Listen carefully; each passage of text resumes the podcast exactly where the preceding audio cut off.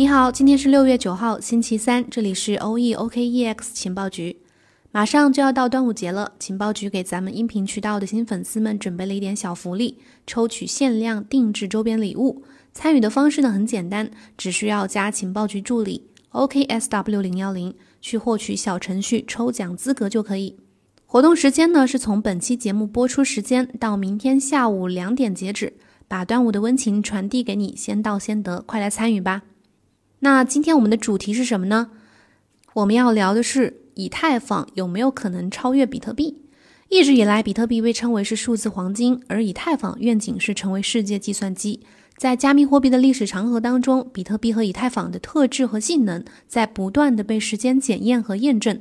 比特币之所以被比作数字黄金，是因为它的稀缺性，它是在传统的支付系统之外的，是安全的、私有的、有固定供应量的，并且可以转移。因此，越来越被作为一种价值存储和对冲风险的工具。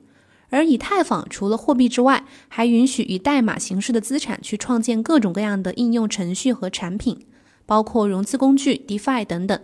二零二零年，DeFi 的热潮和 NFT 板块的蓬勃发展，为 ETH 的价值捕获打开了巨大的想象空间。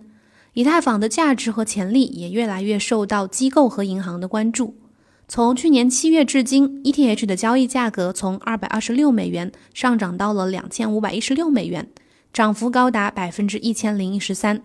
和今年最高价四千三百七十一美元相比呢，涨幅更是高达百分之一千八百三十四。而在今年，伴随着机构入局加快，以太坊或将超越比特币这个观点开始不断的被提出和强调，引起了投资者们的思考。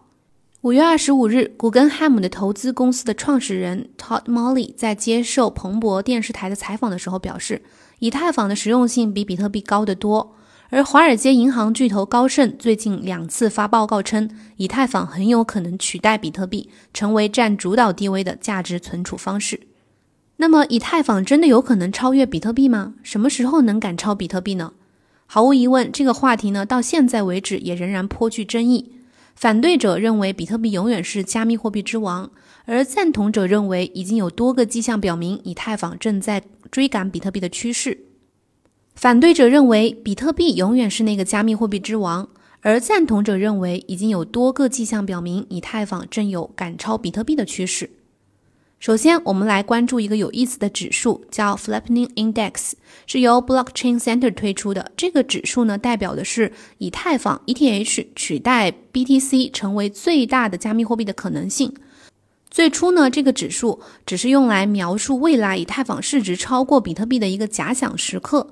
后来，这个指数使用了八个指标来衡量以太坊相对于比特币的优势，包括节点数量、交易量和总交易费用、交易笔数、活跃地址数、谷歌搜索兴趣等等这些方面。当前的数据显示 f l i p p i n 的指数是百分之四十七点三，也就是说，目前以太坊有百分之四十七点三的可能性超过比特币。当然，谁是最大的加密货币的主要决定因素呢？还是它的市值。目前比特币的市值呢是六千一百四十三亿美元左右，这个数据是截至到六月八号的数据。比特币的市值仍然远远高于以太坊，但是相比于年初的话，比特币的市值约占加密市场的百分之七十，以太坊当时呢只占百分之十二点八，而到现在，比特币只占到市场的百分之三十九点六，以太坊占到了百分之十八点八。这个趋势表明了加密市场的份额正在被以太坊以及其他的山寨币迅速的吞噬。第二个方面的指标，我们来看到什么呢？说到衡量区块链网络的重要指标，其中之一就是在促进经济活动方面的实际效用。那么体现在数字上呢，就是结算的价值总额。通常区块链上结算的价值越多越高，代表网络的经济效用越大。以太坊是一个通用的可编程的结算层。大多数的美元稳定币转账、DeFi 协议和 NFT 交易都是通过以太坊来实现的。和比特币相比，ETH 的交易量呢已经占据了显著的优势。根据 Masari 的研究报告显示，以太坊的交易量在过去一个月当中超越了比特币。截止到五月二十一日的数据显示，以太坊的日交易量已经超过了两百亿美元。这一点显示了以太坊作为结算货币的价值已经远远超过比特币，而比特币被更多的用作价值存储。第三个信号和指标呢，是在于这个网络交易费用，以太坊已经创下了历史新高，相比比特币也创下了一个赶超的趋势。The Block Research 的数据显示，五月份以太坊在调整之后的链上交易量和矿工收入方面已经超过了比特币。调整之后的链上交易量是多少呢？它增长了百分之三十五点四，达到了历史新高的一点零七万亿美元。中心化交易所现货交易量增长了百分之三十八，达到了二点一八万亿美元的历史新高。另外，Coin Metrics 统计数据显示，五月份以太坊矿工的收入达到二十三点五亿美元，创下历史新高。而相比来说，比特币的矿工收入只有一十四点五亿美元。这意味着说，以太坊比比特币具有更高的账本成本。这是什么意思呢？就是以太坊网络它目前向矿工支付的费用比比特币网络要多，那么矿工的粘性和激励程度更高，同时伴随着节点数量的增加，以太坊网络的安全性也会相应的提高。换句话说，以太坊目前的这个分布式账本相比以前来说是更加的安全。第四个信号是能耗问题方面给以太坊带来的优势。最近，比特币的能耗和环保的问题再次被搬上台面，也成为了特斯拉不再接受比特币支付的原因之一。这个事件也再次引起了大家对转向 POS 机制的关注和讨论。而以太坊2.0的新权益证明区块链验证被认为可以解决日益增长的环境和安全的问题。包括 V 神啊、Masari 的高级研究分析师 Ryan Watkins 在内的很多业内人士都认为，随着像以太坊2.0网络和权益证明区块链的这个转变，以太坊最终超越比特币将成为可能。V 神最近在 Start Me Up Hong Kong 的虚拟会议上面表示，以太坊即将过渡到权益证明共识机制，也就是 POS 机制，是区块链能源消耗问题的解决方案。虽然和目前的 POW 机制相比，权益证明机制呢仍然是处于一个起步阶段，而且只经过了较少的实战检验，但是最终可以将以太坊的能源消耗降低差不多一万倍。随着用户对能源消耗、能源效率和环保选择的要求越来越高，如果比特币继续的使用 POW 机制的话，那么目前世界上最大的比特币区块链将会最终被甩在后面。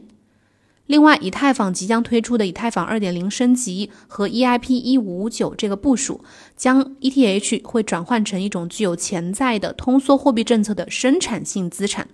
这会有助于以太坊被主流采用，并且增加它作为价值存储资产的吸引力。那么第五个、最后一个信号和指标是什么呢？就是以太坊的实际用途和它的创新性潜力相比比特币的优势。作为最大的底层区块链，以太坊生态系统支持智能合约，并且支持开发人员在它的平台上面去创建任何的新的应用程序。几乎目前百分之八十以上的 DAPP 都是建立在以太坊上。以太坊呢，还可以将几乎所有的信息都安全私密的存储在它的去中心化账本上面。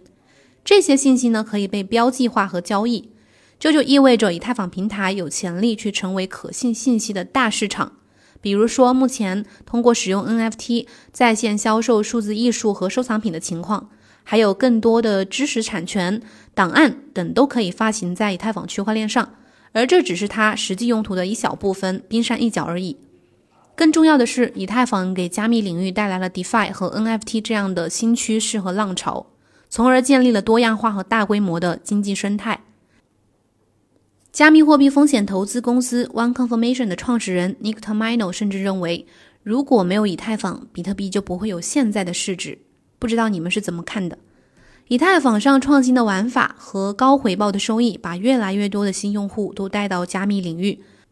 而且大多数的结算都是以 ETH 为基础资产。这就意味着，相比而言，比特币仅仅是作为一种价值存储手段，而以太坊在用作价值存储的同时，也可作为支付系统。随着时间的推移的话，去中心化应用的蓬勃发展，以及更多的类似 DeFi 和 NFT 未来的这种创新领域的普及，将会使得以太坊比比特币更快的去吸引新的用户。这也就是为什么高盛银行得出了一个结论：鉴于实际用途在决定价值存储方面的重要性，ETH 也就是以太坊很有可能超过比特币，成为占主导地位的数字价值存储。以上就是今天节目的所有内容，感谢你的收听。新朋友们记得来参与我们的抽奖活动。这里是 OEOKEX 情报局，明天同一时间再见。